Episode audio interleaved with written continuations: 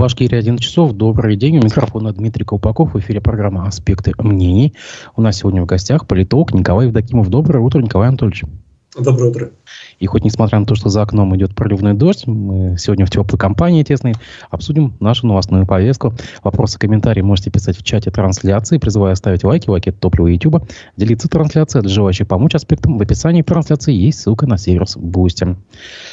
Э, не могу не начать с такой резонансной темы. Это генерал Гурлев. Я напомню, что не поддерживающая президента Владимира Путина часть российского населения должна быть изолирована или уничтожена. Это по мнению депутата Госдумы Андрея Гурлева. Это он заявил, напомню, нигде бы, а в эфире телеканала «Россия-1». По идее господина Гурлева, единоросса и члена оборонного комитета Нижней Палаты, уничтожению может подлежать около 20% российских граждан. Это примерно 29 миллионов человек, если как бы переводить на данные Росстата.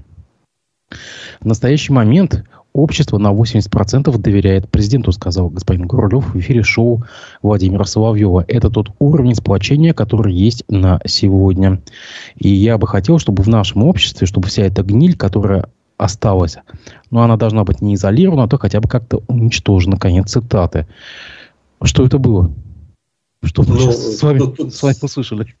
Тут три момента. Э, три момента. Во-первых, э, депутат Гурулев э, совершенно очевидно просто не умеет формулировать мысли и четко не понимает, что он говорит, потому что не, не, не вполне дает себе отчет в том, что он говорит. И попытка извиниться или как-то оправдать свои слова, сказанные в эфире, да, его же потом через несколько дней попросили уточнить, и он начал говорить о том, что ну, вот я имел в виду не просто те, кто противники Путина, а те, кто за скорейшее окончание СВО, специальной военной операции. Вот, ну, то есть, по, по сути, одно и то же, повторил, повторил тот же самый тезис. Я уже э, говорил, и, к сожалению, вот все больше и больше убеждаюсь, что одна из главных проблем э, российской политической э, элиты вообще, да, ну, то есть те, кто занимает высшие должностные высшие должности в системе государственной власти, в том числе депутаты Государственной Думы, они ведь у нас приравнены к министрам, по сути, по Э, федеральному законодательству. Так вот, один из, одна из главных проблем – это э, колоссальная интеллектуальная деградация политической элиты. Потому что вот такие вот вещи, они, к сожалению, происходят ну, с завидной регулярностью, что называется, да, или точнее говоря, наоборот, с незавидной регулярностью. А другой момент связан с тем, что Гурулев, ну, он просто оседлал, что называется, свою повестку, он уже достаточно давно э, как поймал волну, чувствует себя звездой телеэкранов, да, особенно после начала Э, спецоперации, но при этом человек ни по каким параметрам к э, подобного рода публичным выступлениям не подготовлен, то есть он совершенно очевидно не публичный политик, он не умеет четко э, донести свою позицию, в высказываниях неосторожен, но в то же время вот тот посыл, который связан с борьбой с внутренними врагами, да, так называемыми, хотя непонятно, можно ли считать любых а, тех, кто э, не согласен с действиями власти врагами, хотя очевидно, что нет, да, то есть тут все предельно ясно.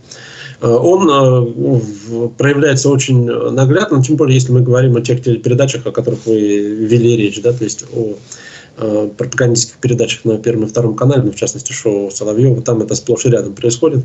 И эксперты, соответственно, там то атомную бомбу над Сибирью там пытаются взорвать, да, для того, чтобы вывести, то, то теперь радио аппаратуру зарубежных стран из строя, то теперь э, вот, э, уничтожить э, тех, кто не согласен с политикой Владимира Путина и так далее. Ну вот это общий тренд. Общий тренд. Они чувствуют себя в своей тарелке, они расслаблены во время этих телепередач, при этом навыками реальной публичной политики не обладают, поскольку, поскольку оказались в Государственной Думе не благодаря политическим талантам, а как у нас э, депутатство зачастую в последнее время все больше и больше носит э, характер наград за лояльность, за определенную лояльность и за э, как раз следование тому властному курсу, который вот реализуется в последние годы. Ну и вот в итоге мы видим то, что видим. То есть я думаю, что депутат Гурулев вот в условиях конкурентной э, избирательной системы, конкурентной политической системы вряд ли э, оказался бы э, депутатом парламента России. Но, тем не менее, в нынешних условиях что есть, то есть. Я просто дополню, да, действительно, открыл, допустим, газета РУ разъясняет слова депутата. Он объяснил а, свои слова про неподдерживающих Владимира Путина гнилью. Он заявил, что считает врагами всех, кто советует России завершить боевые действия на Украине. Цитата. «Не то чтобы иноагента, а та оппозиция, которая говорит, что надо срочно завершить СВО». Конец цитаты. А ведь это все, знаете, что мне напоминает? Это как бы попытка возглавить тот осиротевший ура патриотический лагерь, который там остался э, сиротой после э, Геркина Стрелкова, э, внесенного в реестр э, террористов и экстремистов, находящегося сейчас в, в СИЗО, и после кончины Евгения Пригожина. Вот вам не кажется, что как раз он попытался занять их место? А, не думаю, потому что э, на самом деле э, Гурулев абсолютно э, системный человек, то есть совершенно очевидно, что он действует только в тех рамках, которые определены вот, определенными параметрами, то есть определены государственной властью, администрацией президента, и за эти рамки он выходить не будет. Я полагаю, что патриотический лагерь, о котором вы говорите, да, то есть там Пригожин, Стрелков и так далее, он э, вызывает не, не больше, точнее говоря, не меньше проблем, чем э, как раз-таки противники э, проведения спецоперации, поскольку, поскольку своим радикализмом и своим порой подобного рода высказываниями, они вряд ли способствуют росту авторитета власти на самом деле. Поэтому и преследование Стрелкова, скажем, то, то же самое, да, как раз-таки свидетельствует о том, что этот лагерь, это вот направление такое ультрапатриотическое, да, радикально, патриот, радикальное, можно сказать, в этом направлении, Э, оно вызывает озабоченность власти, поэтому я не думаю, что Гурулев, э, во-первых, э, не думаю, что он готов его возглавить, во-вторых, я не думаю, что у Гурулева есть для этого какие-то возможности, потому что и Стрелков, и Пригожин все-таки были, что называется, политиками, которые ну, умеют выстраивать непосредственный контакт с населением, умеют выстраивать непосредственный контакт с народом, и которые ну, были замечены в каких-то практических действиях. Можно там по-разному к ним относиться, да, но все мы прекрасно знаем, что и тот, и другой, в общем-то, были весьма деятельными людьми. Гурулев же политик абсолютно кабинетный, и никаких шансов и перспектив возглавить э, это направление у него нет, то есть просто потому, что там нет поддержки. А мы как-то с вами летом говорили о том, кто бы мог бы занять э, место Гиркина Стрелкова, допустим. Ну, по-моему, там на радарах за прошедшие три месяца никто не возник. Ну, сейчас я не вижу таких людей. Да, наверняка кто-то из так называемых военкоров э, э, мог бы, э, может себя рассматривать в качестве таковых. Да, но все-таки это очень узкий сегмент. Очень узкий сегмент. И пока я на самом деле не вижу людей, которые могли бы прийти на место Гиркина, ну, в первую очередь, да. Пригожин это все-таки особый разговор, потому что он обладал совершенно другими ресурсами, прежде всего организационными и финансовыми. Э, в отличие от Стрелкова, у которого этих ресурсов э, не было, но э, была узнаваемость в части участия общества, да, которое прежде всего интересуется этой темой, которое погружено в эту тему. Хотя надо сказать, что если проводить соцопрос сейчас, то я думаю, что и сейчас даже узнаваемость Стрелкова будет ну, относительно невысокой. Я не думаю, что больше там 5-7% населения слышало о том, кто это такой. Да, не успел раскрутиться, наверное. Мы, мы, может быть, об этом даже говорим. Что просто он на, на взлете своей карьеры, можно сказать, такой блогерской был. Ну, видите ли, у нас э, публичные политики это те политики, которых показывают по телевизору для большинства населения. А, э, Гиркин э, по телевидению практически не выступал и, соответственно, известности в качестве э, там, телевизионного эксперта да, или в качестве э, политика, который регулярно э, мелькает на телевизионных экранах, у него нет, а в понимании огромного числа людей, раз этой известности нет, то, соответственно, никаким лидером общественного мнения, авторитетом он не является. За исключением, еще раз повторю, тех, того сегмента, которое общество, которое, безусловно, его знало и которое на него ориентировалось, но это все-таки относительно небольшая часть общества. А между тем пропагандист Владимир Соловьев принес на этой неделе извинения Министерству иностранных дел России и его официальному представителю Марии Захаровой за высказывание востоковеда Евгения Сатановского э, в эфире YouTube-канала одного из израильских политологов, назвав их абсолютно несправедливыми ни по содержанию и недопустимыми по форме. А, как бы, ну, многие, ну, я напомню, что что господин Становский как бы допустил действительно оскорбительное высказывание в отношении госпожи Захаровой, назвав ее сильно пьющей женщиной.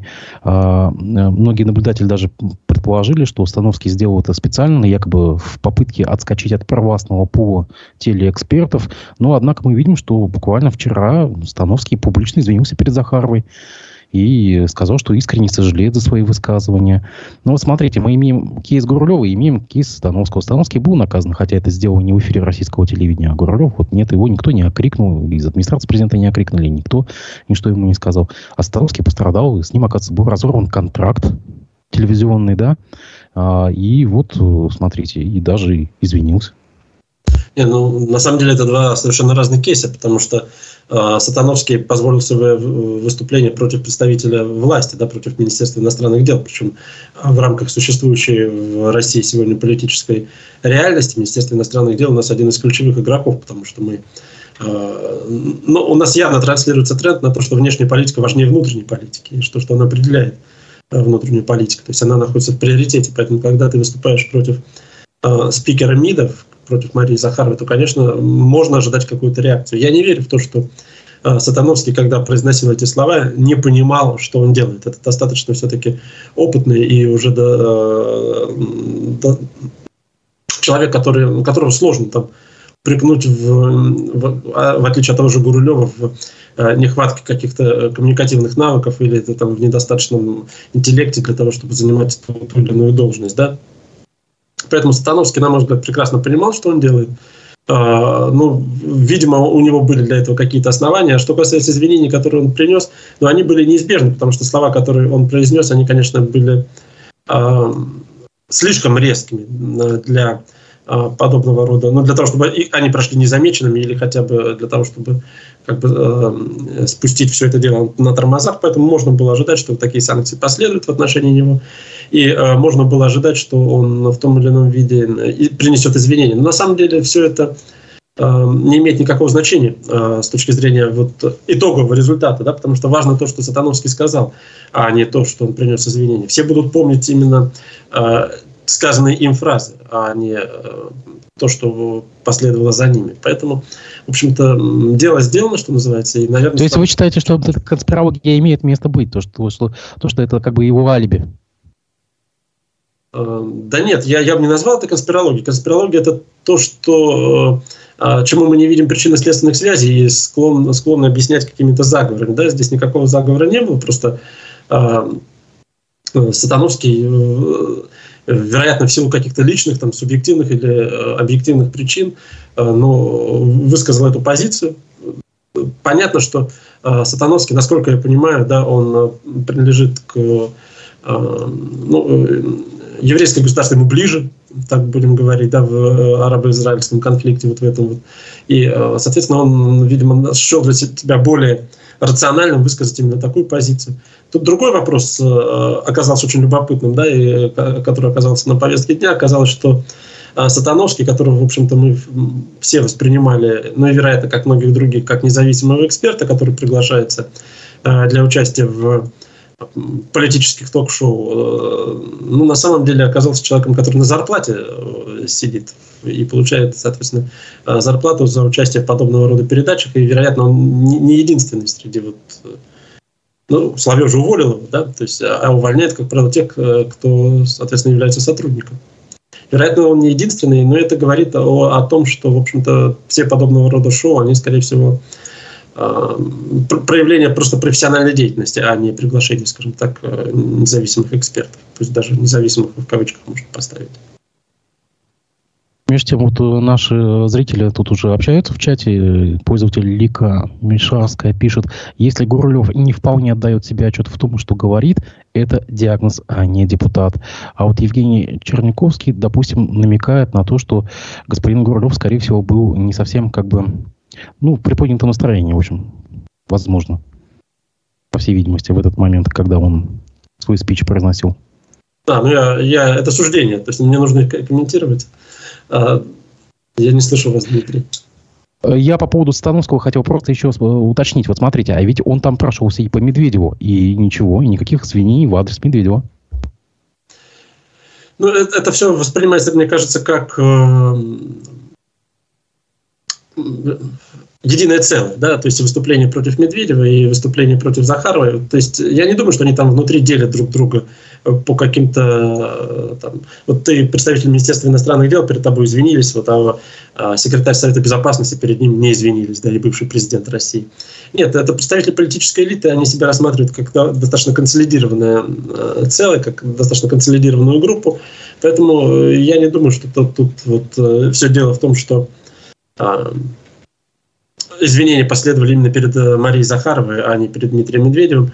Э, тем более, что э, в целом как бы реакция на его слова относительно Захаровой оказалась более острой почему-то, да, чем на слова относительно Дмитрия Медведева. Может быть, потому что она была первой, то есть первоначально он сказал именно Захаровой, а не Медведевой, а может быть, потому что а, ну, в силу там, а, сегодняшнего восприятия Министерства иностранных дел, его статуса и статуса секретаря Совета Безопасности. Но вот, а то, что касается там Гурулева, э, ну, тут сложно что-то сказать, кроме того, что я уже сказал. На мой взгляд, а, да, э, это результат ну, такой вот э, своеобразной селекции в Государственную Думу. Но то, что, то, что с началом СВО многие депутаты у нас находятся в таком приподнятом настроении, это да, это действительно так, там, не знаю, с чем это связано, но вот некий такой эмоциональный фон у них явно повысился.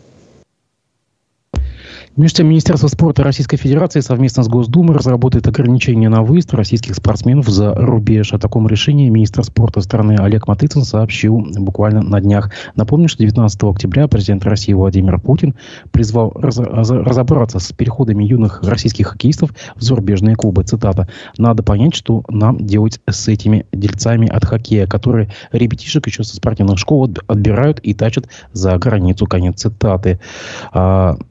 Все, занавес, получается. Теперь уже последний элемент, скажем так. Ну, я боюсь, что это в полной мере не решит проблему, потому что а, проблема, мне кажется, здесь э, не с э, дельцами, так называемыми, да, хотя, может быть, она тоже имеет место быть, а с э, созданием необходимых условий. То есть человек ищет где лучше, да, рыба где глубже, человек где лучше. Поэтому отъезд э, молодых людей, но дельцы их э, э, не насильно туда везут, да, не в кандалах, не в наручниках, ведь за границу там переправляют. Они договариваются. Да, да мы знаем примеры когда и у финских выходцев, ну, у финской спортшколы буквально за границу, КХЛ, спокойно приглашают на хорошие деньги. И не насильно, да, действительно, вы правы.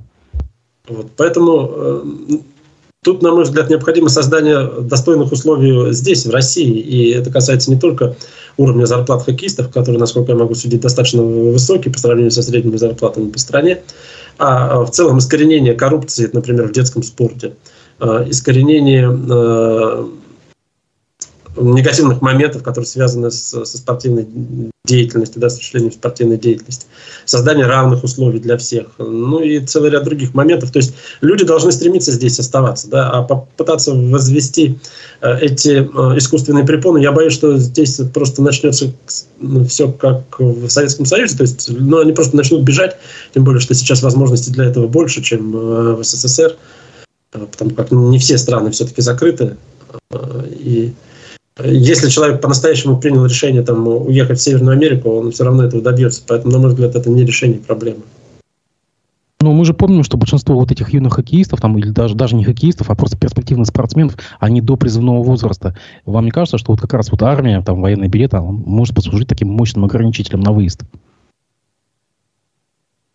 Э, нет, я говорю о том, что э, если э, перед ними будет такая задача стоять, то я боюсь, что, скорее всего, они будут использовать нелегальные методы для отъезда. Ну, так как в свое время советские хоккеисты делали в э, конце 80-х годов, те, те же самые хоккеисты, которые сегодня в государстве. Ну, конечно, да. В конце концов, через те страны, которые открыты, там, Объединенные Арабские Эмираты, Турция и так далее – ни к чему хорошему это, по-моему, не приведет. А также президент России Владимир Путин поддержал предложение возобновить проведение парадов физкультурников на Красной площади. Подобные шествия были популярны в сталинские годы, да, мы помним декабрь, как кинохроники, и сразу после смерти вождя они прекратились. Это возврат к советским традициям, это естественное развитие событий? Это э, попытка э, копировать во многом тот внешний советский опыт, который имел место быть. Э, я полагаю, что президент э, страны Владимир Путин считает, э, будто вот подобного рода мероприятия, они вызывают ностальгию в значительной части общества и, соответственно, будут восприниматься. То есть это попытка не то чтобы даже заигрывания, да, а это работа с тем электоратом, который будет готов проголосовать за Путина через полгода, если он будет выдвигаться. Судя по всему, он будет выдвигаться на следующие выборы. Поэтому, в общем-то, это логическое развитие событий. Мы видим, что апелляция к советскому опыту, самому разнообразному, она идет уже на протяжении достаточно длительного времени. Ну и вот в 2023 году мы э, наконец дошли до той ситуации, когда теперь и парады физкультурников на Красной площади э, будут проводить. Поэтому это не более чем э, попытка копирования СССР и воссоздания того внешнего образа, который нравится части людей, причем большинство из этих людей, в общем-то, все это не застало, потому что понятно, что это 30-е годы, у нас практически нет людей, которые помнят 30-е годы, на сегодняшний день их просто не осталось. Вот. Но в... власть полагает, что в общественном сознании вот эта память жива. Я сомневаюсь, что это так на самом деле, да, и полагаю, что а, постепенно, постепенно эта практика, она а, отомрет или, может быть, даже не будет э, получать широкое распространение, но тем не менее, я не вижу здесь ничего, честно говоря, такого вот прям страшного, да, в парадах физкультурников, а, но, на мой взгляд, это все-таки не спортивные э, события, а чисто политико-идеологическое. Мы, кстати, до этого видели очень много таких примеров. Вот я просто так на скидку сейчас вспоминаю. Там возвращение норм ГТО, или возвращение ДОСАФа его исторического названия, или там э, вот это псевдопионерия, там, допустим. То есть он идет прямо по списку такой вот советской атрибутики, такой вот, ну, внешних признаков. Это может быть что-то внутреннее из глубин его души, а не, как бы вот, как вы говорите, общественно-политические факторы. Может, человек просто ностальгирует? Э, ну, тут два момента. Субъективный фактор, наверное, не будем исключать, да, но, тем не менее, э, я думаю, что общественный запрос участия общества, да, когда мы говорим общественный запрос, не значит большинство общества, но некоторая часть общества, она, э, безусловно, рада возвращению вот этих вот практик. Я думаю, что Путин улавливает вот эти вот настроения и играет на них, и использует их, в том числе для продолжения развития своей политической карьеры. Что касается того, является ли это э, его собственными субъективными, субъективным восприятием и желанием, ну, может быть, да. Но я все-таки э, склоняюсь к тому, что э, Владимир Путин, даже учитывая его авторитет, вес и роль внутри политической системы, ну, не является тем субъектом, который принимает все решения в одностороннем порядке. То есть это не тот случай, когда вот все то, что глава государства сказал, там по щелчку пальца там исполняется или не исполняется. И даже если мы возьмем вот э, ГТО, да, и некоторые другие практики, которые вы назвали, или пионере, мы же видим, что не все из них работают, да, многие из них просто формально существуют. То есть та, та же самая ГТО, например, она э, де-факто ведь так и не оказалась запущена, по крайней мере в том объеме, в котором это было в советском обществе. Поэтому э, для российского политического режима в целом э, характерно э, на сегодняшний день именно вот такое копирование советских практик. Но это, понимаете, это как Петровские реформы, но только наоборот. Да? Мы говорили о том, что Петр I привнес западные традиции, которые не легли на русскую почву, потому что она к ним, к ним не была подготовлена. Здесь мы видим вот, ну, прям противоположную традицию, прям противоположную тенденцию, когда советские практики начинают реализовываться в России, но на самом деле они не имеют вот каких-то глубинных корней. То есть внешние проявления вроде бы да, э, какой-то части общества нравится, они говорят, ну здорово, наконец-то, но на самом деле э, внутренне э, все это воспринимать и относиться к этому серьезно большинство населения, на мой взгляд, не готово. То есть как внешние атрибуты, да, как некие атрибутивные факторы, да, это принимается, а как серьезный, серьезный процесс, каковым является, например, ну, тот же самый ГТО, Вряд ли. Между тем, пока мы с вами не виделись 16 октября, ну, республика, во-первых, отметила День республики, собственно говоря, а как бы еще попутно и пятилетие возвращения Ради Хабирова. 16 октября на оперативном совещании в правительстве глава республики Ради Хабиров, тоже подводя некие такие итоги своей первой пятилетки, на посту руководителя республики поблагодарил свою управленческую команду э, за хорошую работу. И вот цитата. «Мы с вами вместе проработали пять лет, сейчас скажу, и на этом тему закроем. Ваши заслуги обнулились, косяки удвоились, а, типа у меня их не может быть, то есть косяков. Хочу всех благодарить за эти пять замечательных лет. Конец цитаты. Это как бы такой негласный запрет на критику его работы в течение пяти лет, что наблюдали сейчас. А, и, кстати, давайте тоже подведем какие-то итоги э, этой пятилетки. Хотя бы, может быть, по паре примеров положительных и пару примеров отрицательных. Что-то можете привести? Ну, смотрите, по поводу вот этого выступления э, Ради Хабиров, я бы, честно говоря, не придавал там как, какому-то не искал бы какие-то скрытые смыслы э, во всем этом. Ну, просто э, протокольная вещь. То есть Ради Хабиров вспомнил о том, что он пять лет исполняется, как он занимает должность главы республики э, Башкортостана. Ну, точнее говоря, там первый год-то он ведь был исполняющим обязанности, да, то есть выборы состоялись в 2019 году, не случайно пять лет будет на следующий год, когда у нас выборы пройдут. Поблагодарил правительство, ну, то есть абсолютно протокольные Э, совещание, но, видимо, атмосфера была достаточно такая э, не напряженная, была лишена напряженности, поэтому ну, глава там, республики позволил себе вот такую там, шутку, понятную для своих, что называется, да. Вот, но учитывая то, что ведется трансляция, все это вышло в публичное пространство. Ну, то есть, как бы я глубоко бы не стал как бы, в этом копаться, на мой взгляд, ничего там особенного, э, которое нет того, что следовало бы анализировать. Что касается вот вашего вопроса о пятилетних э, результатах деятельности да, Ради Хабирова.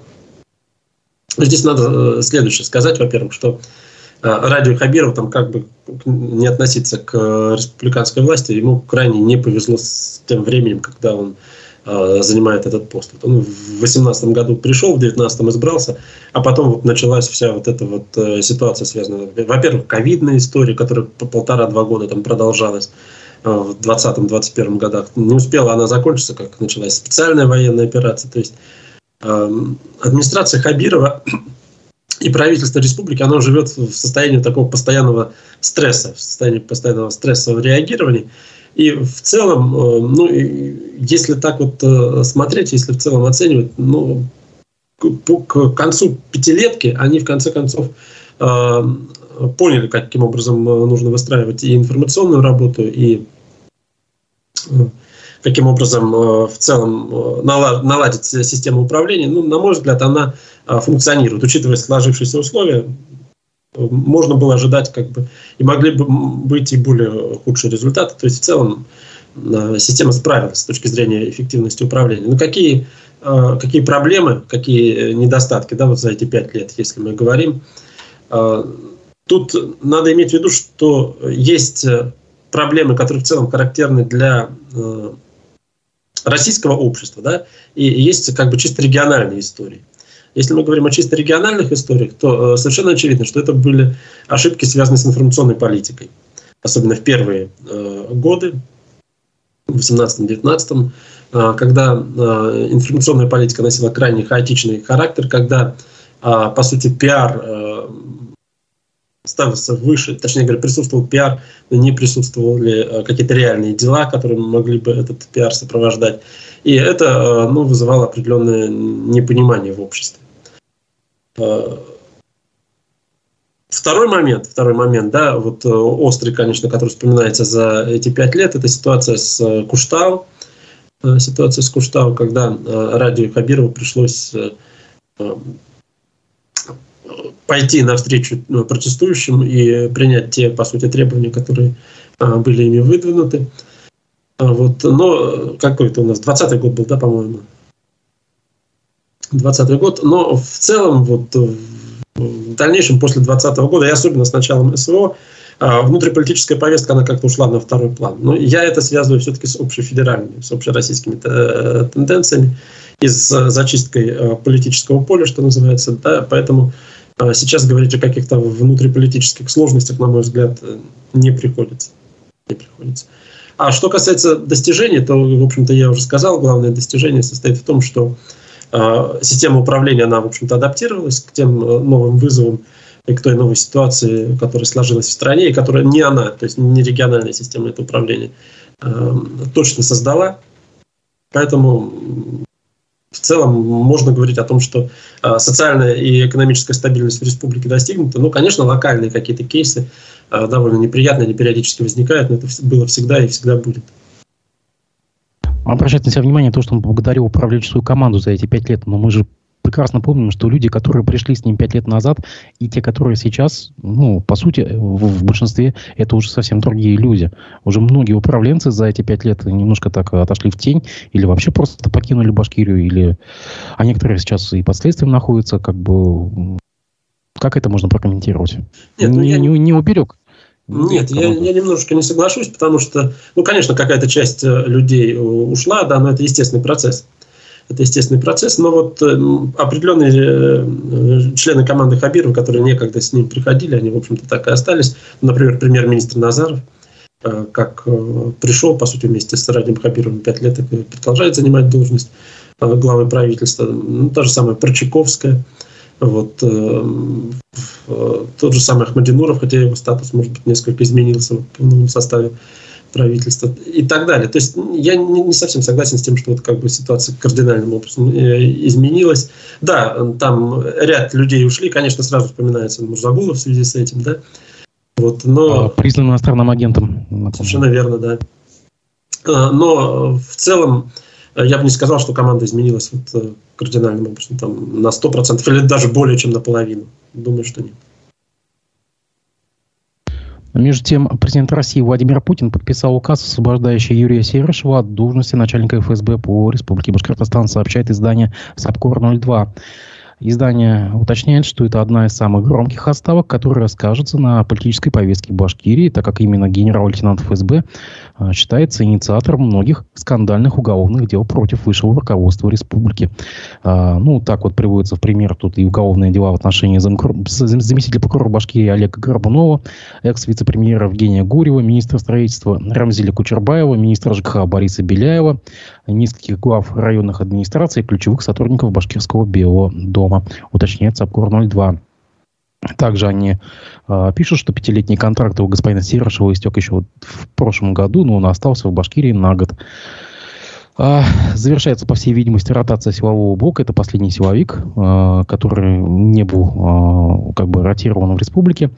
Так или иначе, все. Эпоха борьбы с чиновниками закончилась.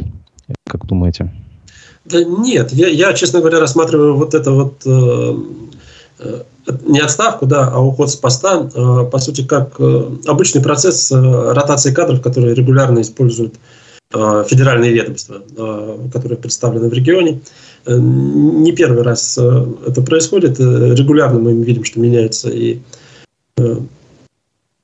значит, человек, который возглавляет Министерство внутренних дел по Республике Башкортостан, да, и другие силовые структуры. Поэтому Э, что касается вот тех уголовных дел, о которых вы сказали, там назвали Гурьева, Беляева и так далее, то это же все представители э, команды прежнего главы республики, а не нынешнего. Поэтому эм, и те расследования, которые были инициированы, они, в общем-то, э, инициировались в том числе в контакте с действующей региональной властью.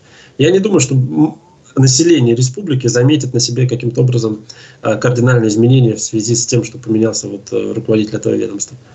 Нет, э, думаю, что уголовные дела будут, и вот в целом вот э, речь не идет о том, что борьба с чиновничеством прекращена, да, или э, борьба с коррупцией, потому что те э, расследования, о которых шла речь, которые вы упоминали, они, в общем-то, происходили уже э, после смены региональной политической элиты. Поэтому в случае, если произойдет, или точнее, когда произойдет смена нынешней политической элиты, мы, скорее всего, с теми же самыми расследованиями можем столкнуться. И, да и сейчас они, в общем-то, время от времени происходят на муниципальном уровне, да и на региональном. Другое дело, что, а, понимаете, любое расследование, вот э, вы их назвали громкими, да, а, любое расследование, оно определяется, его статус во многом определяется тем, какое общественное внимание к нему приковано. Вот если говорить об общественном внимании, к каким из уголовных дел в Республике Башкортостан в последнее время было приковано общественное внимание? Ну, я таких дел на самом деле не назову, потому что в общественном сознании это все достаточно рутинные процедуры, на мой взгляд. То есть и уголовное дело в отношении Гурьева, и в отношении Беляева. Опять же, ну, какого-то особого внимания со стороны рядовых граждан, со стороны, ну, даже активной общественности э, они не вызвали. Да, э, отметили, что ну, есть очередное там уголовное дело. Это вполне рутинный и обычный процесс, поэтому далеко идущих выводов, на мой взгляд, тоже делать не стоит. Э, обычная кадровая политика смены одного руководителя другим. Наш коллега Разиф Абдулин просит прокомментировать новость, которая прямо сейчас поступает. Владимир Путин наградил вице-премьера Азамата Абдрахманова орденом дружбы. О чем это говорит? Но это говорит только о том, что Азамат Абдрахманов награжден орденом дружбы. Но здесь надо понимать, что Абдрахманов ведь курировал определенную сферу да, в республике Башкортостан и отвечал, в частности, за взаимодействие с новыми регионами, так называемыми. А в целом если мы говорим о Республике Башкортостан и о позиции, которую занимает региональная политическая элита, то она одна из наиболее активных вот в плане проведения специальной военной операции, в плане обеспечения военнослужащих, которые находятся в зоне специальной военной операции, членов их семей, набора контрактников, да, то есть сколько, сколько там батальонов Республика Башкортостан в зону СВО уже отправила, там, я, честно говоря, сбился со счетом, ну, по крайней мере, уже там не менее шести точно, а может быть и больше. Вот. И, естественно, для федерального центра это сейчас главная повестка. Главная повестка, и подобного рода вещи, они отмечаются, в том числе вот в таком формате. Но мы помним, что Азамат Абдрахманов впитал в себя всю самую, вот, все сливки вот этой ненависти после событий на Куштау от э, башкироязычной, так, так скажем, так, националистической э, общественности. Э, ну, мы, мы помним, там, чем он отличился. Может быть, это так как бы такое вот решение, чтобы показать вот он свой обоими, как бы все нормально. Нет, он, безусловно, свой, он, безусловно, в обойме, но с событиями на Куштау, я думаю, это не имеет никакой связи прямой. То есть это именно поощрение за ту деятельность, которую Брахманов проводил уже вот в последние э, годы. Он отправлен ведь был в э, ДНР, да, или в ЛНР, точнее говоря, какое-то время там э, проводил. То есть я связываю это с этой его деятельностью, а не с Куштау. Для власти характерно, в том числе для федеральной власти, э, забывать подобного рода неприятные инциденты и не стараться не вспоминать и не будировать эту тему. То есть зачем возвращаться к событиям трехдневной, трехлетней давности, да, и снова как бы будировать общественное мнение. Я думаю, что это не связанные вещи. Скорее всего, все-таки э, это деятельность Абдрахманова в последний год-два. Если уже затронули те события, вот преследование общественного активиста Фаиля Аусынова или Аучинова, даже не знаю, как правильно, да, а, то, что он сейчас находится под подпиской о невыезде, вот э, мы видели опубликованные фотосканы писем Белого дома правоохранителям, которые подозревают его в экстремизме, да. Я, кстати, не знаю, господин Алсынов у нас внесен в реестр экстремистов-террористов, но поскольку его причисляют к якобы причисляют к уже ликвидированной, э, признанной террористической и экстремистской организации Башкорт. Давайте мы на всякий случай это проговорим, да. То есть мы как бы точно не знаем на всякий случай. Просто э, на, на всякий, вот как на ваш взгляд, это все за Куштау месть или тоже уже забылось? Или это уже за дела в Заурале, где э, вот эти вот общественники э, стоят кости в горле у золотодобытчиков?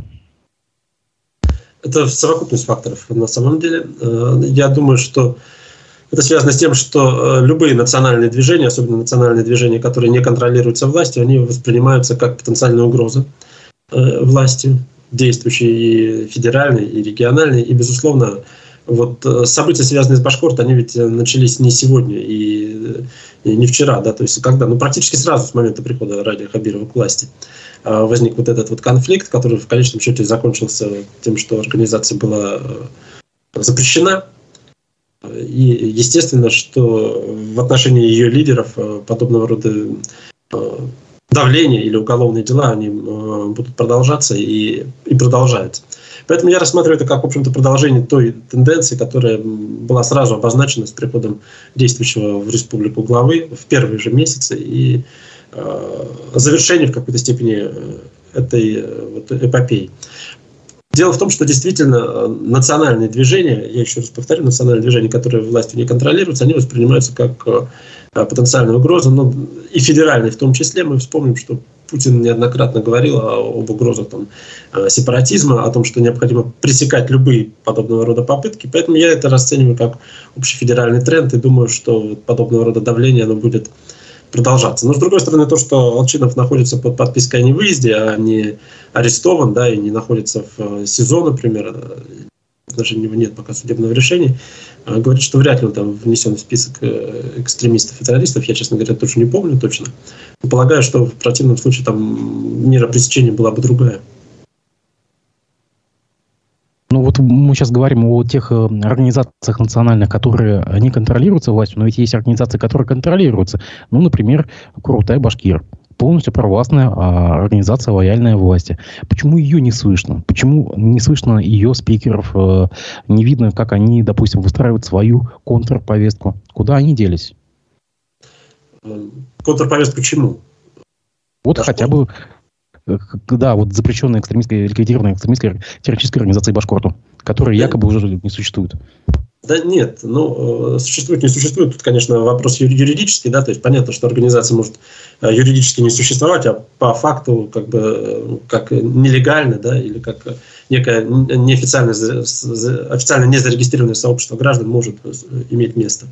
А что касается официальных спикеров, ну, они есть, они никуда не делись, тот же самый Курултай продолжает существовать. Другое дело, что их голоса, они воспринимаются и оценивать именно сквозь призму действующей власти. То есть а, вот эти вот э, институты, которые создавались на протяжении достаточно длительного времени, я имею в виду институты гражданского общества, которые де-факто являлись э, э, органами государственной власти, такие, ну, как Курултай, Башкир, например, такие, как Общественная палата, например, да, и так далее – Э, население и, соответственно, ну и мы где-то, да, в том числе, скажем, эксперты просто э, начинают рассматривать и оценивать их, э, соответственно, как как представителей власти и, соответственно, не, не, не делят их, не, не отделяют их от представителей правящей элиты, расценивая их действия соответствующим образом. Поэтому я не думаю, что они вообще не слышны. Они слышны, просто они не воспринимаются и неотличимы от голосов других представителей власти. Вот с этим и связано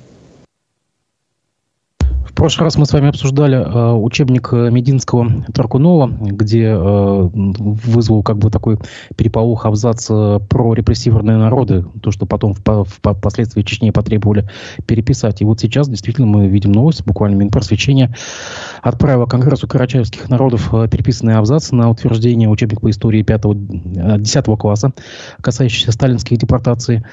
А, теперь в нем не упоминаются конкретные народы. Отмечается, что справедливость была а, постепенно восстановлена в 1957-2014 годах. Ну, вот мы видим с вами буквально, что по требованию как, как бы а, какой-то части гражданского общества переписываются даже целые учебники. Кто, кто, кстати, вот эта шутка, то, что там переписывают историю, вот она буквально она вот воплощается на глазах. Но мы видим более свежий кейс.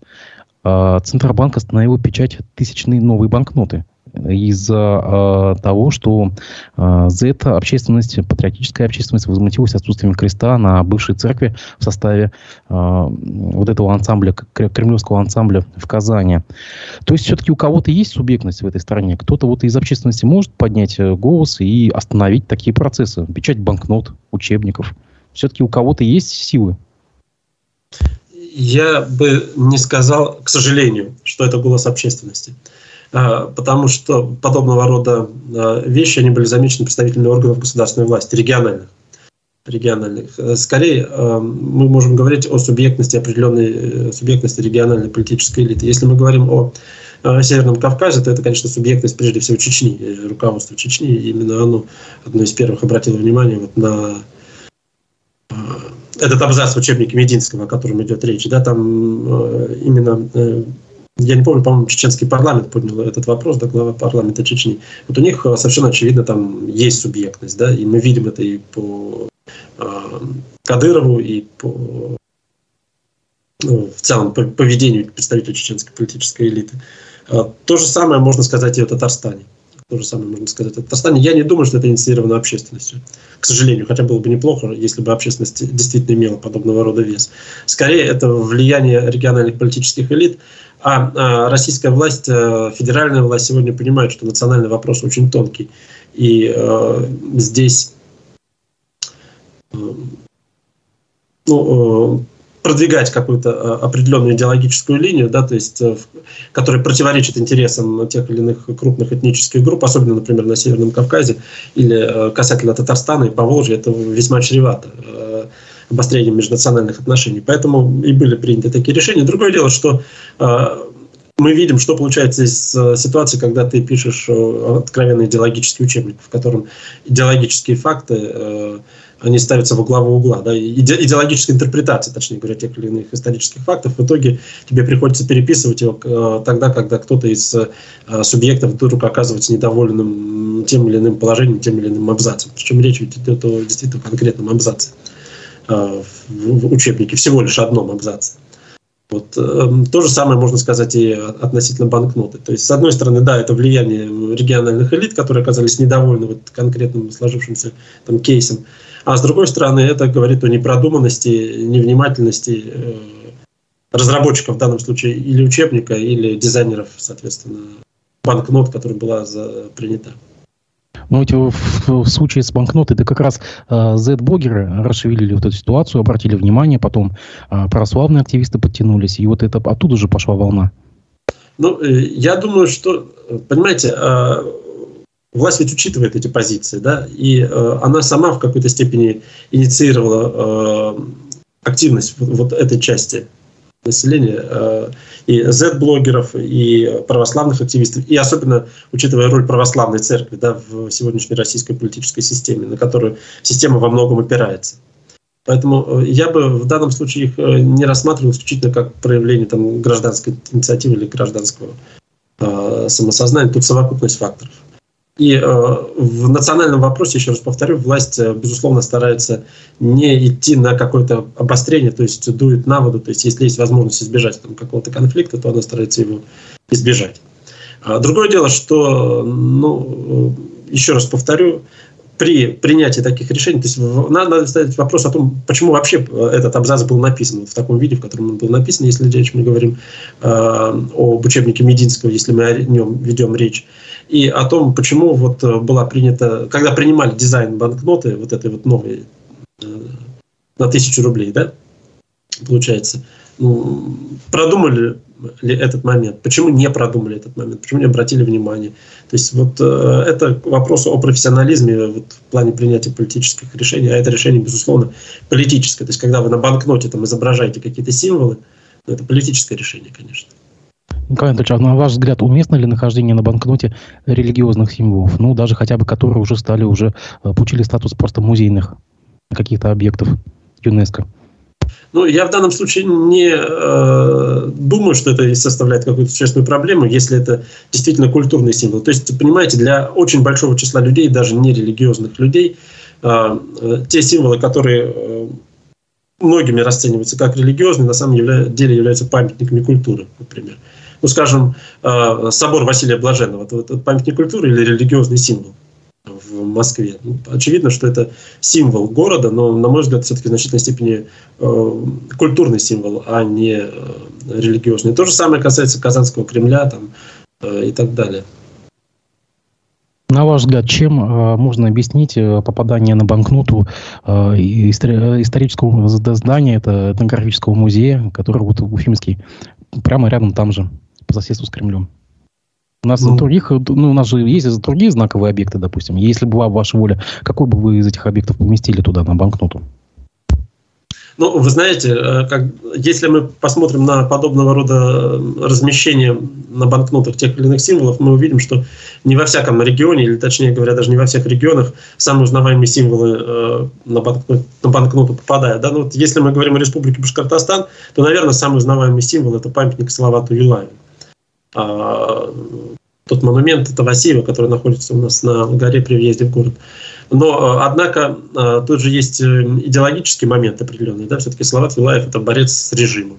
То есть это та фигура, которая была выдвинута в советский период, когда, собственно, любые выступления против э, феодальной власти, против э, власти императорской, они воспринимались позитивно. То есть сегодня, э, мне кажется, ну, понятно, что как символ он сохраняется, но его героизация уже э, не является приоритетом для государства. Какие еще символы э, мы могли бы иметь в виду э, в Республике Башкортостан, вот, э, когда мы говорим об архитектурных сооружениях.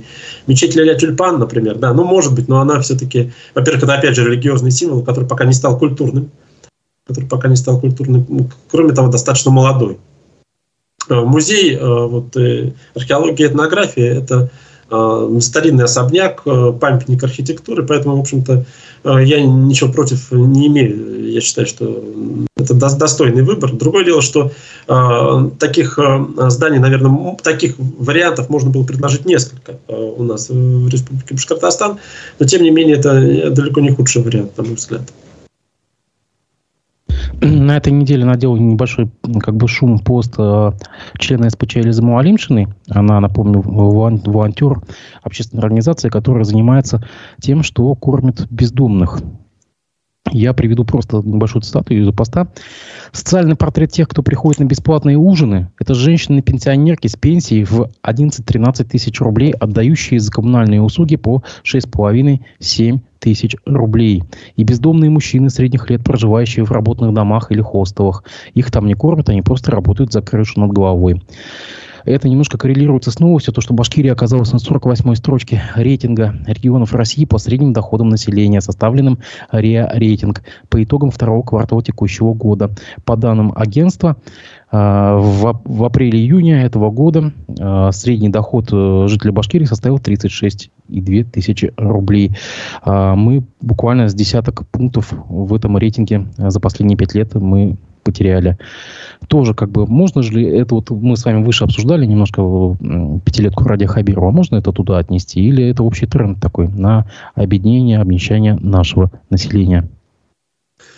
Тут надо смотреть э, несколько моментов. Да? Ну, во-первых, сам по себе э, рейтинг, конечно, э, и позиция, которую Башкортостан в нем занимает, он заслуживает анализа. И почему так происходит – я не экономист, соответственно, пусть экономисты, там, там же речь идет об среднем уровне жизни, насколько я понимаю, да? То есть даже не средний уровень дохода, а именно по уровню жизни населения.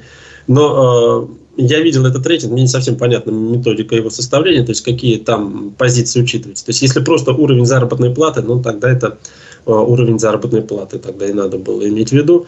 Если э, это совокупность каких-то факторов, таких как безработица, например, да, средний уровень дохода, закредитованности и так далее, то это другой вопрос. То есть надо знать методику. То есть любой рейтинг, он основан на определенной методике.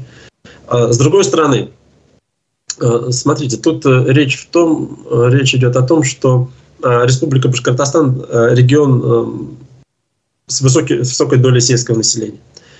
А, как бы там ни было, э, надо признать, что уровень жизни сельского населения, конечно, существенно ниже уровня жизни городского населения.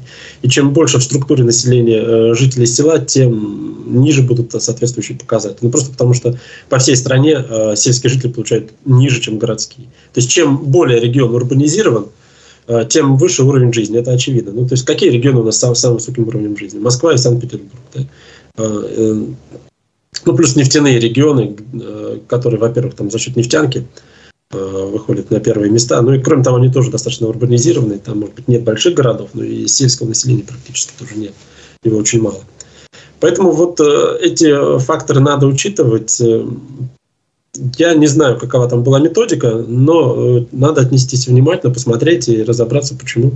Но в целом, конечно, это тенденция неприятная для республики. В прошлый раз мы с вами обсуждали перспективы э, выборов президента России, и был такой вопрос, что якобы от либеральной общественности может быть выдвинут кандидат вроде Алексея э, Венедиктова, признанного иностранным агентом, что-то наподобие такого, да. Сейчас э, пошел новый вопрос по телеграм-каналу, якобы э, будет сразу два таких э, либеральных э, кандидата для того, чтобы растащить вот эту вот э, либеральную, э, либеральную аудиторию. В качестве таких э, приводятся как Григорий Явлинский и Борис Надеждин, выходец из Союза правых сил. На ваш взгляд, э, это действительно может быть так, что сразу двоих заявят, чтобы растащить вот эту вот либеральную аудиторию? Размыслить. Сложно сказать, да, насколько я понимаю, э, пока нет решения по этому вопросу в администрации президента России, но совершенно очевидно, что э, кандидат, который э, бы выступал так или иначе в том или ином виде против специальной военной операции, да, он необходим, потому что ну, иначе избирательная кампания просто будет недостаточно конкурентной, и администрация понимает, что она будет, и, соответственно, недостаточно легитимной с точки зрения общественности, потому что э, Путину конкурировать с э, Геннадием Зюгановым, там, если, судя по всему, он пойдет, да, или там со Слуцким, ну, это как-то уже становится не очень серьезно. А мы видим, что даже на прошлых выборах 2018 года э, там была Ксения Собчак, которая должна была представлять, представляла вот этот вот спектр, там, условно говоря, то, что вы называете либеральный, да, специфический кандидат. А, но тем не менее формально он присутствовал. Другое дело, что все-таки 2018 год это совершенно другая ситуация. Там, там еще не то, что э, ковида или СВО, но даже еще пенсионную реформу не провели к тому моменту, поэтому, в общем, там было довольно стабильно. А здесь, э, понимаете, э, ситуация для власти неприятная в том плане, что не выдвигать такого кандидата, это значит делегитимировать выборы делать выборы недостаточно легитимными, потому что не весь спектр мнений совершенно точно, получается, будет представлен. И то, что проходит на региональных выборах, да, когда мы регулярно подобного рода вещи видим, когда э, не представлен там тот или иной спектр, там не участвует яблоко партии или не участвует там э, какой-то кто-то из либеральных кандидатов, если выдвигается в главы регионов, выборы главы регионов, то на федеральном уровне такое не пройдет. То есть здесь э, необходимо как-то этот вопрос решать. С другой стороны, выдвижение подобного рода кандидата, оно ведь приведет к очень неприятным для власти последствиям. Сколько бы он там ни набрал голосов, да, но приведет к тому, что в общественной повестке, в информационной повестке федеральной, а, появится та точка зрения, которая уже, ну, как минимум два года в ней не присутствует. Не присутствует. То есть прямо противоположная вот позиции власти по поводу СВО. И готова ли власть к ней э, Готова ли власть к этому? Непонятно. Если будет два кандидата, то, соответственно, объем э, этой повестки он в два раза увеличится, потому что они будут иметь в два раза больше эфирного времени. Поэтому я думаю, что, скорее всего, двух кандидатов не будет, но один, вероятно, все-таки э, будет выдвинут. Николай Анатольевич, а что тогда власти опасаться? Ведь мы же видим, что вот буквально недавно генерал Гурулев, депутат Гурулев, он же оценил э, размер этой аудитории в 20% всего лишь. Если почти 80%, или я как сейчас читаю, по данным в ЦИОМ, по последним данным, э, Владимира Путина доверяет 77,9% россиян. Ну вот свежие сводки в ЦИОМ, допустим. То есть э, генерал Гуров уже сказал, что всего 20% несогласных. Чего бояться? Ну, ну, во-первых, э, давайте так, цифры, связанные с социологическими исследованиями сегодня в России, необходимо рассматривать весьма осторожно по причине того, что в сложившихся условиях очень большая часть населения дает э, социально одобряемые ответы. И вообще э, к социологическим данным, в которых те или иные показатели 80 или 80 процентов превышают, ну, э, это данные, которые требуют, мягко говоря, проверки. Мягко говоря, проверки. Во-вторых, даже если мы исходим из того, что 80% поддерживают действующие курсы президента Владимира Путина, ну, мы должны иметь в виду, что эта поддержка во многом складывается благодаря информационной монополии, которая у власти есть. По крайней мере, вот в общедоступных СМИ, в первую очередь на телевидении. Если эта монополия будет разрушена, то есть основания полагать, что уровень поддержки может снизиться. Это взаимосвязанные вещи. То есть как бы за счет предвыборной пропаганды и рекламы, получается? А, за счет понимания того, что существует и альтернативная точка зрения, да, на ваш взгляд, вот кандидатура Дмитрия Муратова, э, признанный иностранным агентом, бывший редактор э, «Новой газеты», она может стать вот такой вероятной кандидатурой вот либеральной общественности, такой настоящей, которая не будет согласована, а именно вот пойдет как бы вот, ну, понимаете, то есть на правом.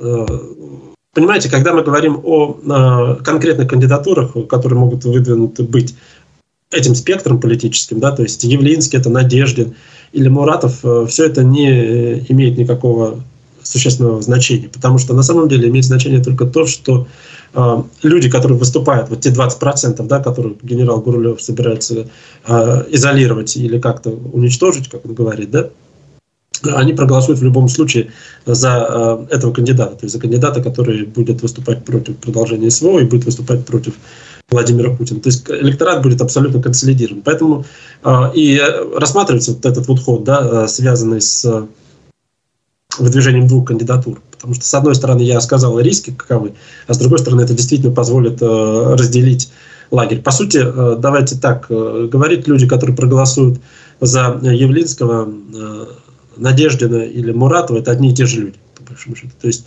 э, кто бы из этих трех кандидатов вами названных, ну или там их можно продолжить, да, еще каких-то людей, там, э, политиков этого спектра найти, может быть, да, э, все равно не согласны с существующим курсом, то есть вот эти вот 20% они проголосуют за любого из, этого, из этих кандидатов. И в данном случае кандидат от, ну, условно говоря, либеральный, хотя слово либеральный у нас э, потеряло свой изначальный смысл, потому что ну, Явлинский не либерал, в смысле этого слова, он скорее такой э, или социал-либерал, или социал-демократ такого западного толка. Ну, раз уж как бы, вот, в общественный обиход вошло, да, а, то представители либерального крыла в данном случае, ну вот, э, в обществе воспринимаются э, той частью, которую готовы поддержать, э, абсолютно однозначно. То есть голосование будет не за кандидатуру, а за повестку в данном случае. Мне тут подсказывают, что, оказывается, э, признанный иностранным агентом Дмитрий Буратов уже публично отказался участвовать в президентских выборах. Ну, то есть на фамилию меньше. Ну, как ну Явлинский с Надеждиным тоже пока не согласились. Надежда, насколько я понимаю, в большей степени склонен к принятию этого решения. Явлинский несколько меньше. Ну, посмотрим. Будем наблюдать. Спасибо большое, что нашли время выйти в эфир. Я надеюсь, что мы в ближайшее будущее с вами увидимся. Всего Спасибо. доброго.